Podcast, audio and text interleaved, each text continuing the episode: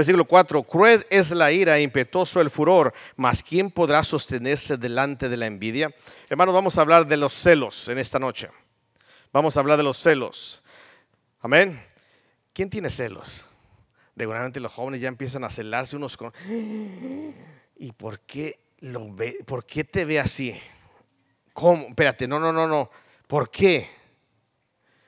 Hermanos, los celos son sentimientos que están dentro de nosotros, son cosas que a veces nos arrastran a hacer cosas que no son correctas.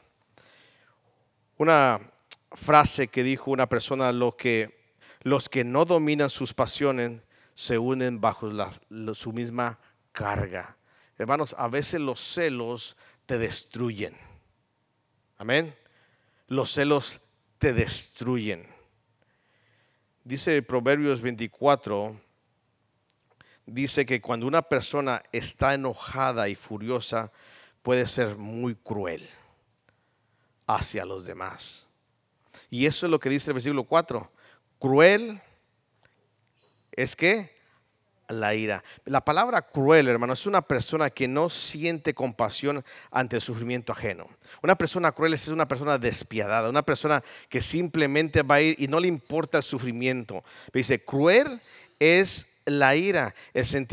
la ira es un sentimiento de enfado muy grande y violento. Entonces, pocas palabras, es algo donde la persona va a exterminar a la otra persona. Esa es la crueldad de la ira. Amén.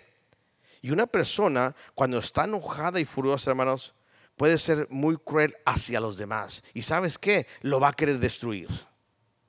Se lo va a querer comer a qué? A pedazos. Lo va a querer despedazar. Y esa es la primera porción que nos dice este versículos. Sus palabras y acciones podrán provocar que otros simplemente se acobarden. En pocas palabras, cuando la persona está tan enojado y está siendo cruel, la persona, ¿sabes qué dice? ¿Sabes qué, mujer? Aquí, aquí corrió, que aquí qué? Murió, no me sabe, vámonos.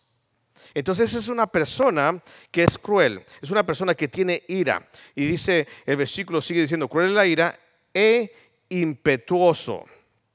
Que es impetuoso, es una persona que actúa de una forma irreflexible, y una forma precipitada. Impetuoso es como un río impetuoso, un, río que va con mucha fuerza, que no le importa lo que va tumbando, va derrumbando. Impetuoso es no pensar. Entonces una persona que es impetuosa es una persona que no piensa.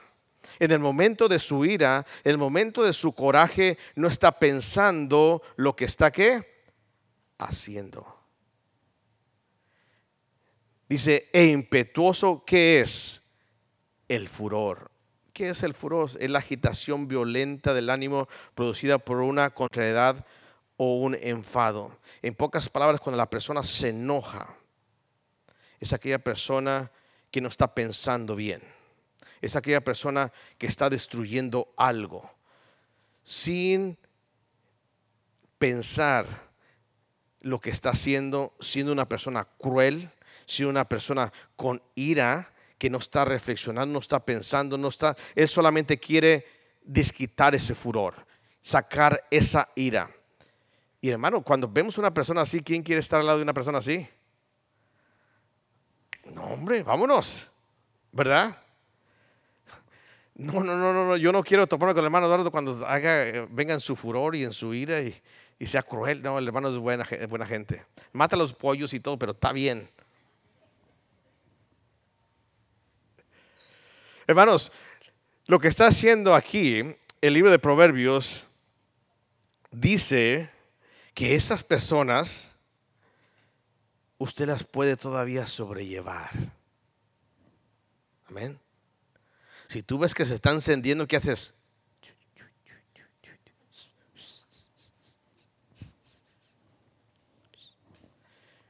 No respires. Ya me, desaparecete. Amén. Porque quién sabe quién podrá controlar. Es impetuoso, no piensa y destruye y hace todo. Entonces una persona sabia sabe cómo hacer con ese tipo de personas.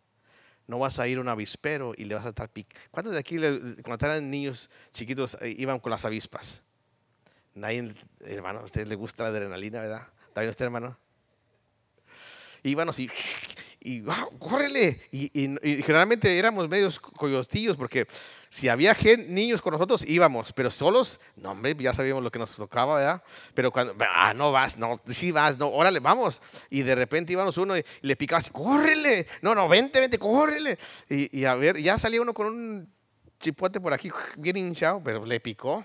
Pero, hey, pero la adrenalina de andar toreando las abejas, las avispas o cualquier otro animal, ¿verdad? Hasta los perros cuando uno pasaba en la calle.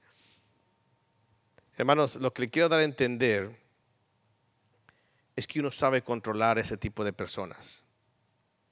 Son difíciles, son personas que no piensan, son personas que son violentas y destruyen a la otra persona. Pero dice el proverbio número 4, más, más. Y eso lo pone en una posición más alta. Amén. Es algo más difícil. Es algo que esto está difícil. Espérate poquito porque esto que viene es peor. Más, ¿quién podrá que sostenerse delante de qué? De la envidia. O sea que la envidia es más peor que una persona cruel que derrama su ira con ímpetu y con todo su furor, el proverbio de Salomón, la palabra de Dios nos dice que, yes, sí. La palabra que está ahí, hermanos, que la reina Valera tradujo envidia, es la palabra kin ha. Ah, disculpe mi hebreo, pero ese es como lo escuché, ¿verdad? Y lo traté de, escribir. Kin ha y denomina los celos, la envidia. La envidia o los celos. Y en esta noche vamos a hablar acerca de los celos. Dice que la envidia o los celos es peor.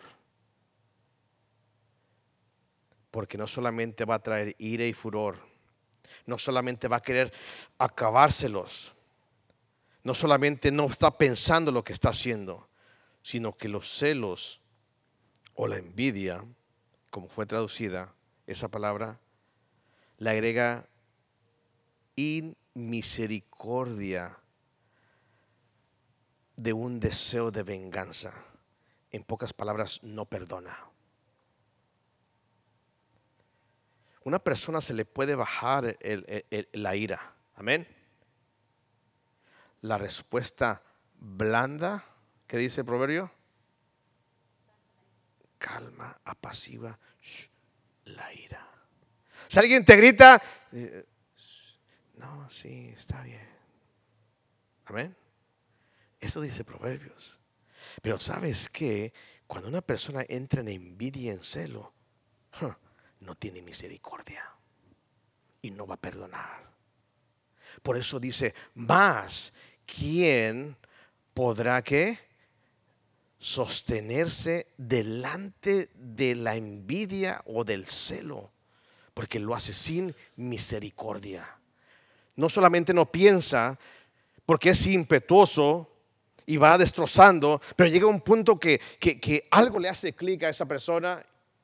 Ay, y me hizo clic también en el micrófono, le hace clic a esa persona y, como que reacciona, como dice, ¿qué estoy haciendo? Pero los celos y la envidia, ¿sabes qué? Eso no hay nada que lo detenga. Eso va a terminar todo.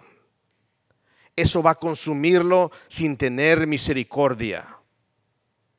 Y es por eso que Proverbios nos dice acerca de los celos o de la envidia. Mira lo que dice Proverbios capítulo 6, versículo 32 y 35. Proverbios capítulo 6, 32 al 35. ¿Estás ahí? Mas el que cometiera adulterio es falto de qué?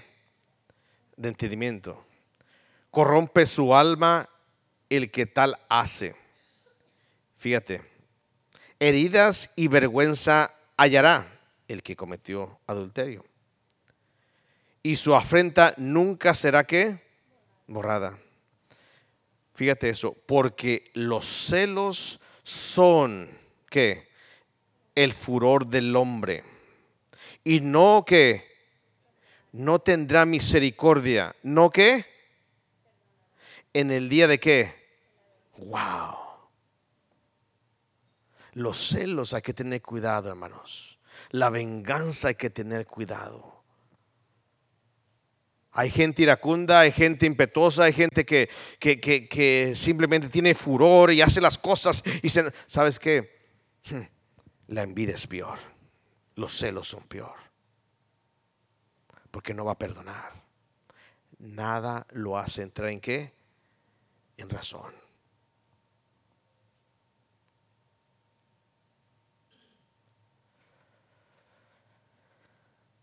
No aceptará, versículo 35, ningún qué. No hay nada.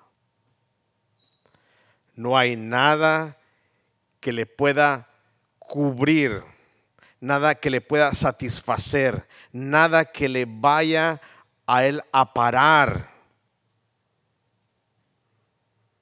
de ir en contra de la persona para vengarse y destruirla. Wow, los celos son duros. No aceptará rescate, ni querrá que, aunque multipliques que, los dones. Wow, hermanos. ¿Cuántos de aquí quieren ser celosos? ¿Cuántos de aquí quieren tener envidia? Wow. ¿Sabes qué? Tenemos que pedirle a Dios que nos guarde de eso. Regularmente, hermanos, los celos no se expresan, la envidia no se expresa, la ira sí, la persona iracunda sí la persona que tiene furor, la persona que a veces no piensa, oye, no piensa lo que hace, pues la verdad no estaba pensando, yo no sé qué tenía que, es que tuve un mal día, me enojé, pero sabes qué, hice mal. Pero esta persona, cuidado con esta persona, porque no perdona. Nada le satisface, no recibe ni aunque le multiplique las cosas y no tiene misericordia ni gracia con la otra persona. Dice Proverbios capítulo 27 versículo número 4, la segunda parte. ¿Quién podrá sostenerse delante de la envidia, hermanos? ¿Quién? ¿Quién podrá sostenerse delante de los celos? ¿Quién? Pregunta. Es una de las pocas preguntas retóricas de Proverbios. ¿Quién? ¿Quién? Nadie. Nadie. Hermanos, tenemos que cuidarnos de eso, de nuestro corazón. Jóvenes, es importante que cuides tu corazón. Ya empiezas tú a tener celos de esto y de aquello. Cuando eras niño, dice la palabra, eras, actuabas como niño. Cuando eras niño, lo único que querías era comer, jugar, tener dulces, pero empiezas a crecer y te empiezan a gustar el sexo opuesto. Empiezas a tener celos de aquel príncipe que después te va a convertir en sapo. De aquella princesa. Ah, no, eh, no, no, no, quiero vender a las. No, están muchas damas aquí. Hermanos, usted me dice, dígalo, pastor, pero ustedes no, no, apoyan, ni modo, no lo puedo decir, que se va a convertir la princesa. No, no, imagínense, ahorita me linchan. Lo saben porque aguantan, ¿verdad? Aguantamos, perdón. Hermanos, los celos son muy difíciles. Los celos son cosas que usted y su corazón debe de cuidar. La envidia, los celos, la palabra ki, kin ha Celos, envidia, es decir, un estado de mal, de mala voluntad que va incluso a la ira basado en una ventaja percibida. Hay personas que tienen celos porque alguien les ganó ventaja. ¿Ok? No solamente tienen celos o envidia de un deseo de exclusividad en una relación. Hay celos que sabes que no tiene que mirarte, no tiene que, tienes que estar con... Hay celos de exclusividad. Amén. El celo o ardor o pasión también puede ser un, fuerte deseo, deseo de obtener algo y una profunda devoción por un objeto. Hay gente que tiene celos de un objeto, que lo quiere poseer, lo quiere tener. Entonces celos no solamente es en la relación matrimonial o relación hombre y mujer, celos es por todos lados, hermanos.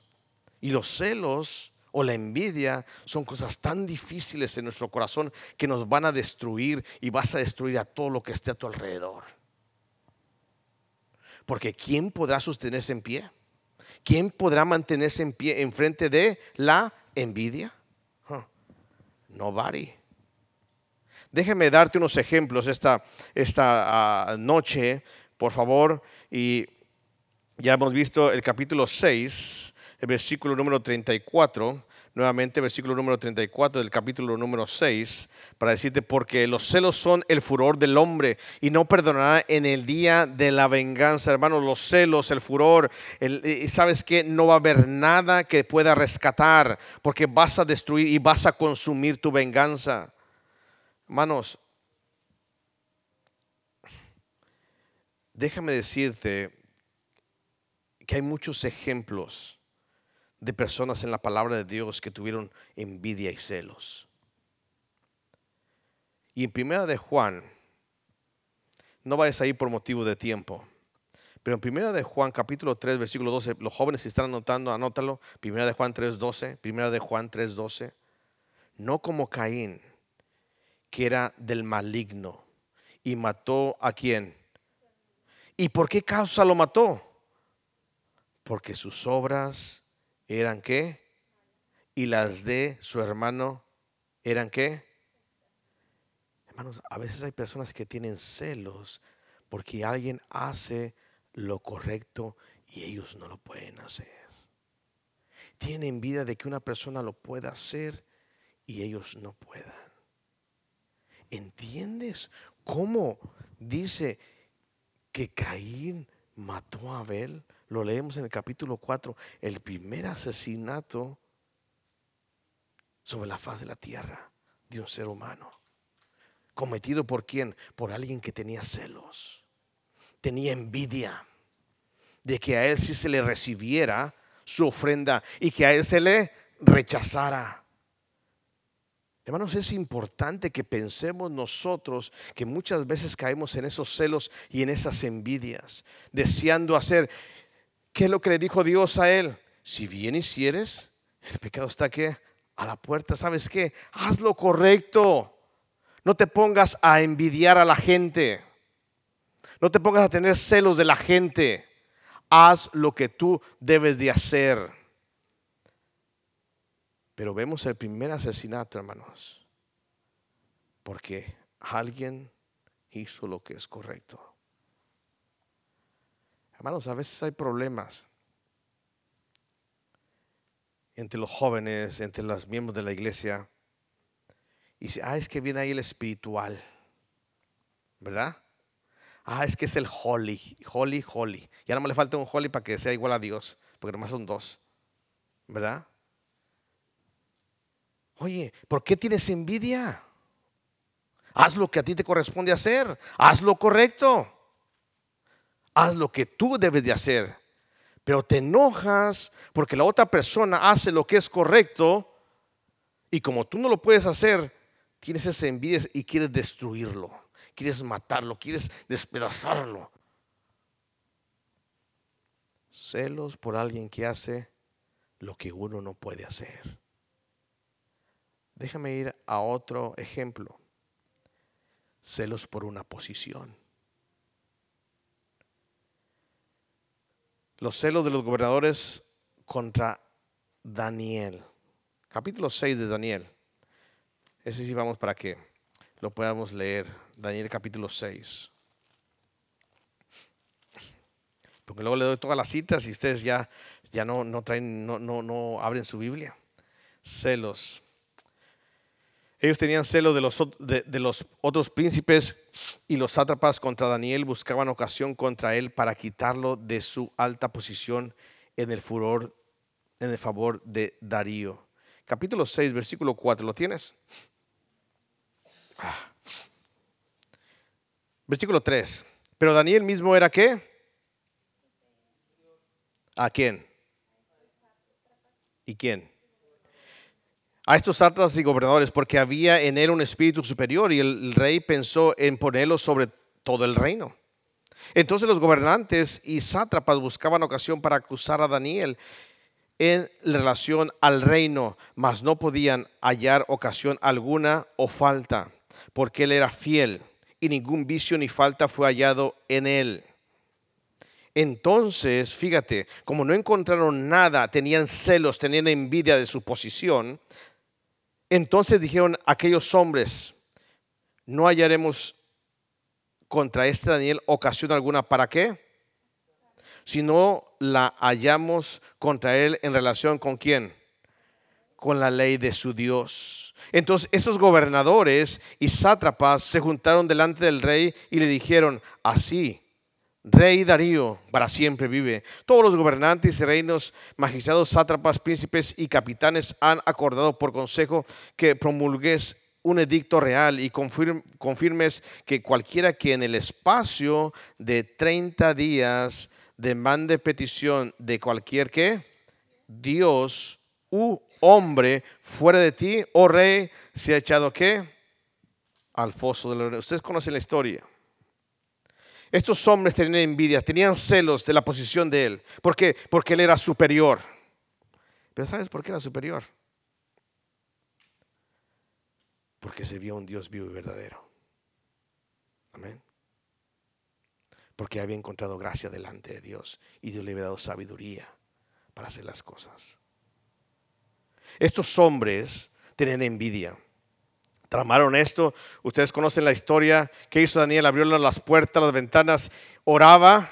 ¿Cuántas?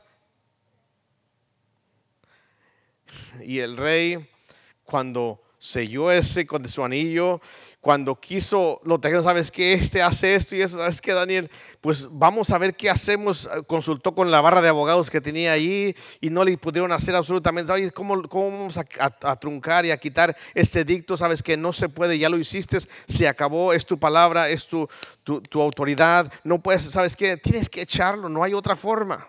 Oye, pero no hay, no, no hay nada, tienes que hacerlo. Y vemos que Daniel fue echado donde? Al foso de los leones. ¿Por qué? Por envidia y celos de alguien que quería su posición. ¿Quién podrá mantenerse en pie delante de la envidia? Wow. Caín fue muerto. Daniel nos enseña una gran verdad, que Dios estuvo con él y Dios lo guardó. No te preocupes, oh rey, el Dios mirará, el Dios me guardará. Y el otro día, la mañana, Daniel, Daniel, ¿estás ahí? Tu Dios te pudo salvar. No se preocupe, oh rey. Dios cerró la boca de los leones.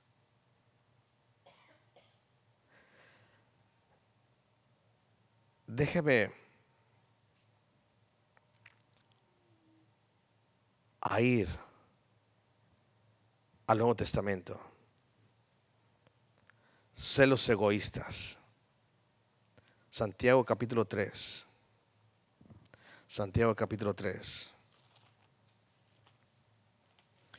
Uno que fue muerto por causa de los celos, otro que Dios obró en él por causa de gente que tenía celos de su posición. Y ahora Santiago capítulo 3. Y el capítulo 3 es uno de los favoritos de muchos, dicen muchos preachers, ¿verdad? Porque, porque habla de qué? De los tacos, ¿verdad? Unos taquitos de qué? De lengua, ¿verdad? El capítulo 3 habla de la lengua. Pero mira lo que dice, no vamos a leer todo el capítulo, dice el versículo 6, y la lengua es un fuego, un mundo de maldad. Pero vamos a leer el versículo 13. ¿Estás ahí? ¿Quién es sabio y entendido entre vosotros? Muestre por la buena conducta sus obras en sabe a qué. Pero si tenéis que... Wow. Ya mencionado otra vez la palabra qué? Celos. Hermano, los celos son amargos. Pero si tenéis celos amargos, y déjame decir la palabra contención, y esa sí te la puedo leer correctamente, en el griego eritea, rivalidad, ambición o egoísmo. Esa es la palabra contención. Pero si tenéis celos amargos y egoísmo en vuestro corazón, no os jactéis ni mintáis contra qué? La verdad. Hermanos, cuando uno tiene celos y envidias, va en contra de la verdad. Va en contra de lo que Dios ha establecido. Dentro de nosotros no debe haber envidia, no debe haber celos. Porque sabes que nadie puede permanecer qué? En pie. Amén. Nadie puede. Dice el versículo número 15, ¿estás ahí todavía? No te has dormido, ¿verdad? Porque esta sabiduría no es la que desciende de qué? ¿Cuál? Los celos amargos y el egoísmo en vuestro corazón. Sino que es que terrenal, animal y qué? Wow. Porque donde hay celos y nuevamente qué? Egoísmo. Ahí hay que perturbación y toda obra que perversa. No va a haber gracia porque esa obra es diabólica, es animal, es terrenal. Y no puede dar gracia. Pero la sabiduría que es de lo alto es primeramente qué? Pura. Después qué? Pacífica. Después qué? Amable. Después qué? Benigna. Llena de qué? ¿Y cómo son los celos y la envidia? Sin misericordia, sin perdón. Dice, y de buenos qué? Frutos. Sin incertidumbre ni qué? Hipocresía.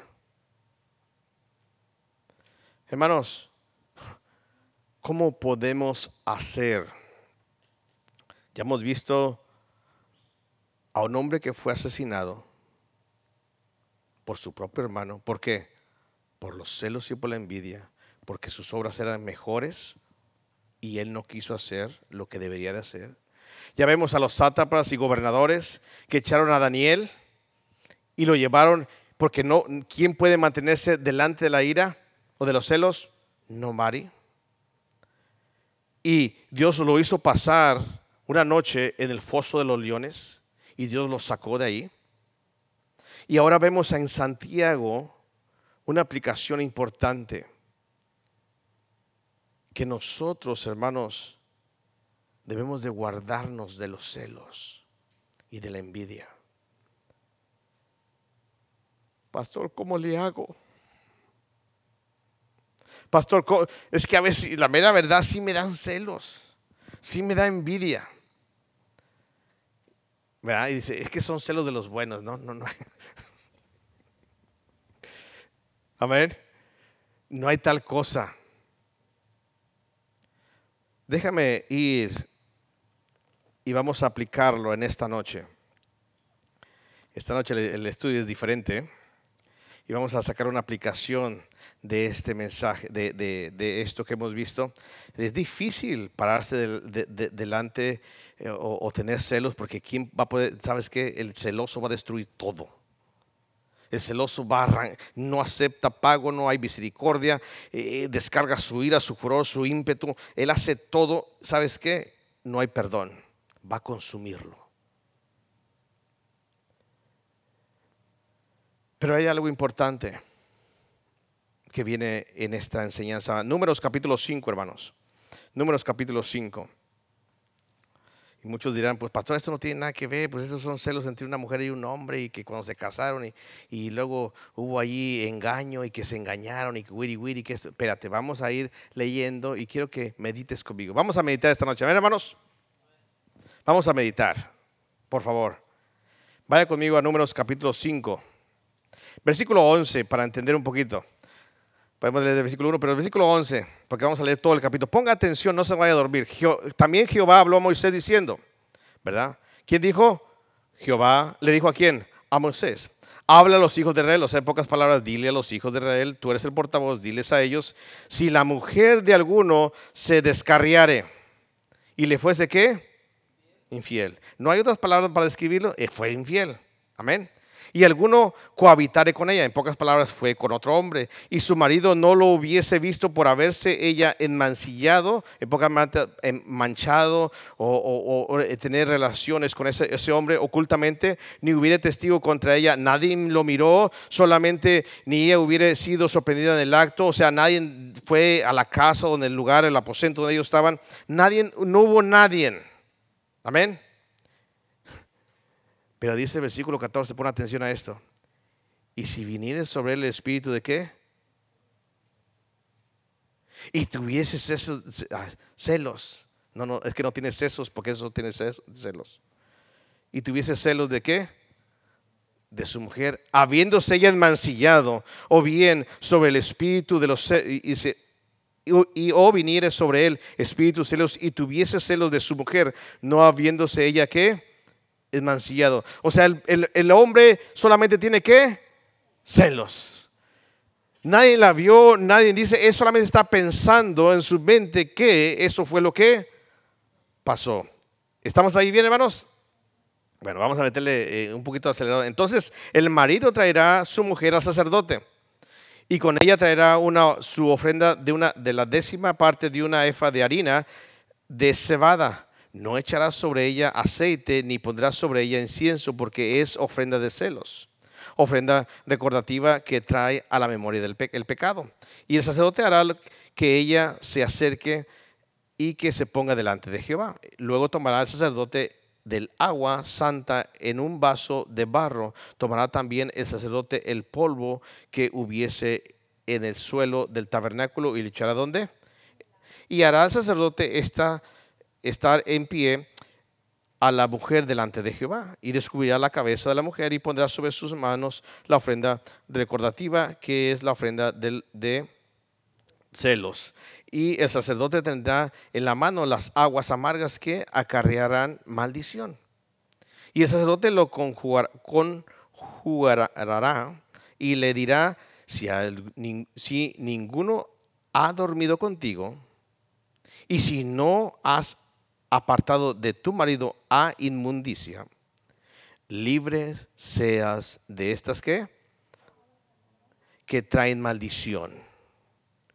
Mas si te has descarriado de tu marido y te has enmancillado y has cohabitado contigo alguno fuera de tu marido, el sacerdote jugará a la mujer con juramento de maldición y dirá a la mujer, Jehová te haga maldición y expiación en medio de tu pueblo, haciendo Jehová que tu muslo caiga y tu vientre se te hinche. Y estas aguas que dan maldición entre- entren en tus entrañas y hagan hinchar tu vientre y caer tu muslo. Y la mujer dirá, amén, amén. ¿Ya ven, hermanos? Amén, amén. Ahí está, de acuerdo, y estoy 100% de qué? De acuerdo. El sacerdote escribirá estas maldiciones en el libro y las borrará con las aguas amargas. Y dará de beber a la mujer las aguas amargas que traen maldición y las aguas que obran maldición entrarán en ella para amargar. Versículo 25, después el sacerdote tomará de la mano de la mujer la ofrenda de los celos y la mecerá delante de Jehová y la ofrecerá delante del altar. Y tomará el sacerdote un puñado de la, la ofrenda en memoria de ella y lo quemará sobre el altar y después dará a beber las aguas a la mujer. Le dará pues a beber las aguas. Y si fuese inmunda y hubiese sido infiel a su marido, las aguas que obran maldición entrarán en ella para amargar. Y su vientre se hinchará y caerá su muslo.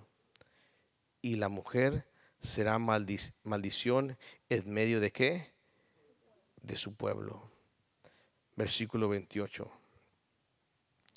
Mas si la mujer no fuese inmunda, sino que estuviere, limpia, ella será qué? Libre y será qué? En pocas palabras va a tener niños, va a dar a luz. Versículo 29. Esta es la ley de qué? cuando la mujer cometiera infidelidad contra su y se amancillare. Versículo número 30. Pongamos atención a esto.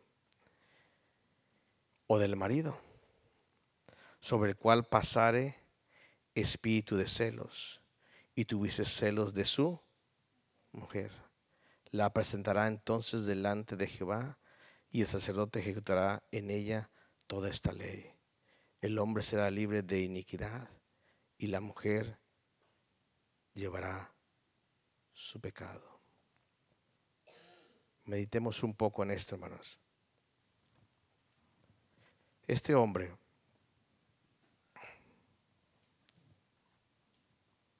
celos. Amén. No vio no le encontraron, no hubo testigos, no hubo nada, pero él que tiene celos en su mente. Él se imagina. Y dice Proverbios, ¿quién podrá mantenerse en qué? En pie. ¿Quién podrá mantenerse o sostenerse delante de la envidia o del celo? Este hombre lo sabe. Porque este hombre si tiene ese espíritu de celos, ¿qué va a hacer con la mujer? ¿Qué va a hacer? La va a matar. Porque los celos son mucho más que la ira, que el furor. Son impetuosos. Y los celos no dan misericordia ni el pago por su pecado. Entonces la primera aplicación que vemos es que este hombre es un hombre sabio que tiene celos de su mujer, que posiblemente sean mal infundados o sean correctos. Pero ¿sabes qué? ¿Qué es lo que hace este hombre? Viene y la trae delante de quién? De Dios. ¿Y que Dios qué? Juzgue. Para que Él se le quite los celos y Él no cometa un pecado. ¿Qué fue lo que hizo Caín? No lo trajo delante de Dios, sino se rebeló en contra de Dios y cometió homicidio. ¿Sabes lo que es los celos? Es matar, quitar la vida. Cuando hay solución, tráelo delante de Dios. Ahora, esta mujer Oye, yo no hice nada, no salgo de aquí estas cuatro paredes, ni WhatsApp, ni Facebook tengo. Ni internet, ya me la cortaron. Vamos, vamos. Y la mujer dice, encantada de la vida, vamos delante de Dios y que Dios nos juzgue y que Dios nos traiga a, a mí si es que estoy mal juicio. ¿Qué fue lo que hizo Daniel? No se preocupe, rey. Mi Dios me puede librar. Aquí estoy, Señor. no debo nada. Y la mujer que no había cometido nada será fecunda. Podrá volver a tener que, o podrá tener hijos. No habrá ninguna mancha, su vientre no se linchará y su muslo no caerá. ¿Entiendes? Los dos lados. ¿Entiendes la persona que tiene celos dónde debe de venir y traer sus celos? A un Dios que juzgue. Y la persona que le tienen celos a ella, ¿a dónde tiene que venir? A un Dios que juzgue. Porque los celos, hermanos, si no los quitamos, si la envidia no la quitamos de nosotros, dice que es primeramente terrenal, animal y diabólica. Eso no es de Dios. Y tenemos que venir delante de Dios. Señor, aquí estoy. Quítame esto de mi vida que no puedo soportar. Señor, soy acusado injustamente aquí estoy delante de ti, hazme resplandecer con tu gracia y misericordia.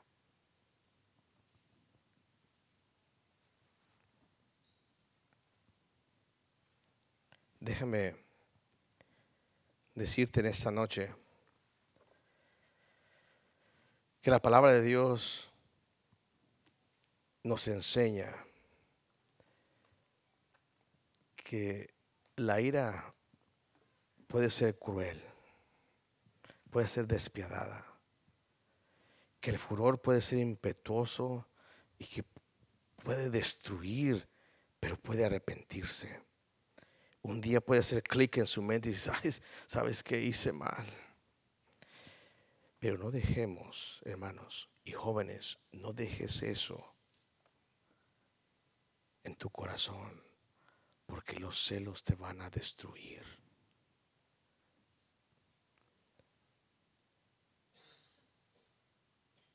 No pelees. No vayas en contra de la gente. Deja que Dios juzgue.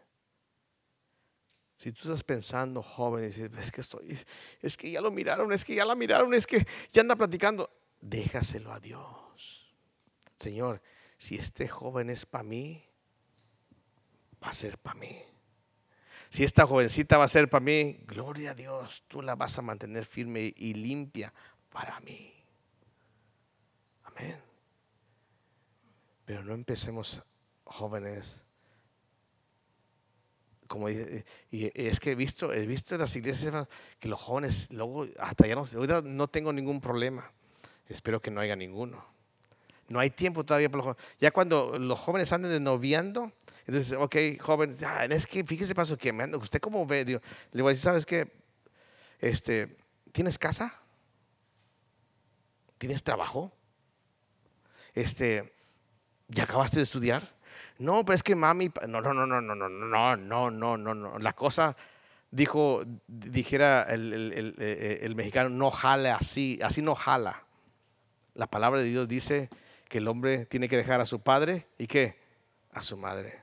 Entonces, para que andes allí, ¿sabes qué? Solamente empieza a pensar y a construir tu nidito. Amén. Pero si tienes celos, tráelos delante de Dios. Porque Dios va a cuidar del que va a ser o la que va a ser tu futuro o tu futura esposa. Hermanos, hagamos lo mismo nosotros. Amén.